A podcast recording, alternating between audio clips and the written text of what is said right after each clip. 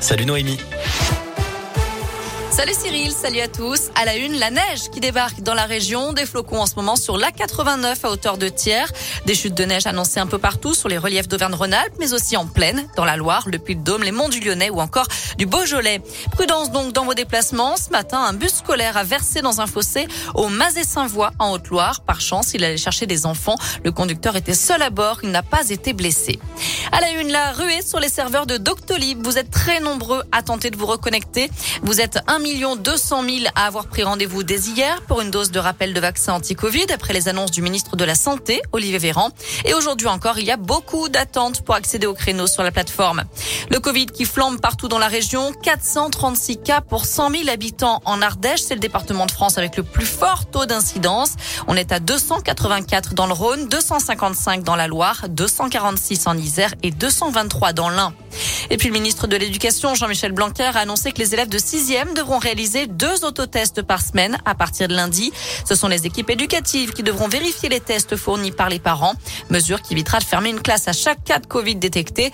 Seuls les enfants testés positifs seront placés à l'isolement. Les autres pourront continuer à aller en cours. Cette semaine, il y a plus de 8800 classes fermées en France, 514 dans l'Académie de Lyon, 117 classes et 4 écoles fermées en Auvergne. Trois Dalton devant la justice. Les membres du groupe de rap lyonnais doivent comparaître cet après-midi. Âgés de 19 et 20 ans, ils avaient été interpellés le 23 octobre alors qu'ils allaient faire un rodéo urbain en centre-ville de Lyon à moto ou en scooter. Et puis trois autres Dalton seront présentés au parquet de Lyon également aujourd'hui. Ils sont soupçonnés d'avoir lancé des mortiers d'artifice durant le tournage d'une émission de Jean-Marc Morandini mardi à la Guillotière. En bref, un radar incendie à Briord dans l'Ain. Selon le progrès, les malfaiteurs ont installé des pneus à sa base la nuit dernière pour le brûler. C'est parti pour la collecte des banques alimentaires. Les bénévoles vous attendent partout dans les supermarchés pour récolter des denrées alimentaires non périssables et des produits d'hygiène. Objectif, nourrir plus de 2 millions de personnes.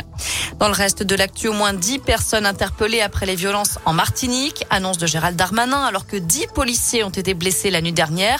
Des journalistes ont également été visés par des tirs. La Martinique, comme la Guadeloupe, connaissent un important mouvement de contestation né du refus de l'obligation vaccinale au départ, mais qui a dégénéré petit à petit en crise sociale. Un mot de basket pour terminer et ce choc franco-français ce soir en Euroleague. L'Asvel se déplace à Monaco à 20h pour mettre fin à une série de trois défaites consécutives, toutes compétitions confondues.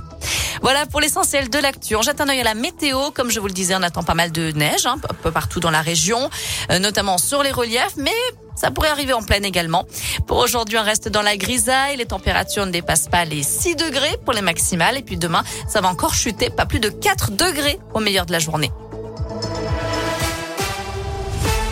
Merci Noémie.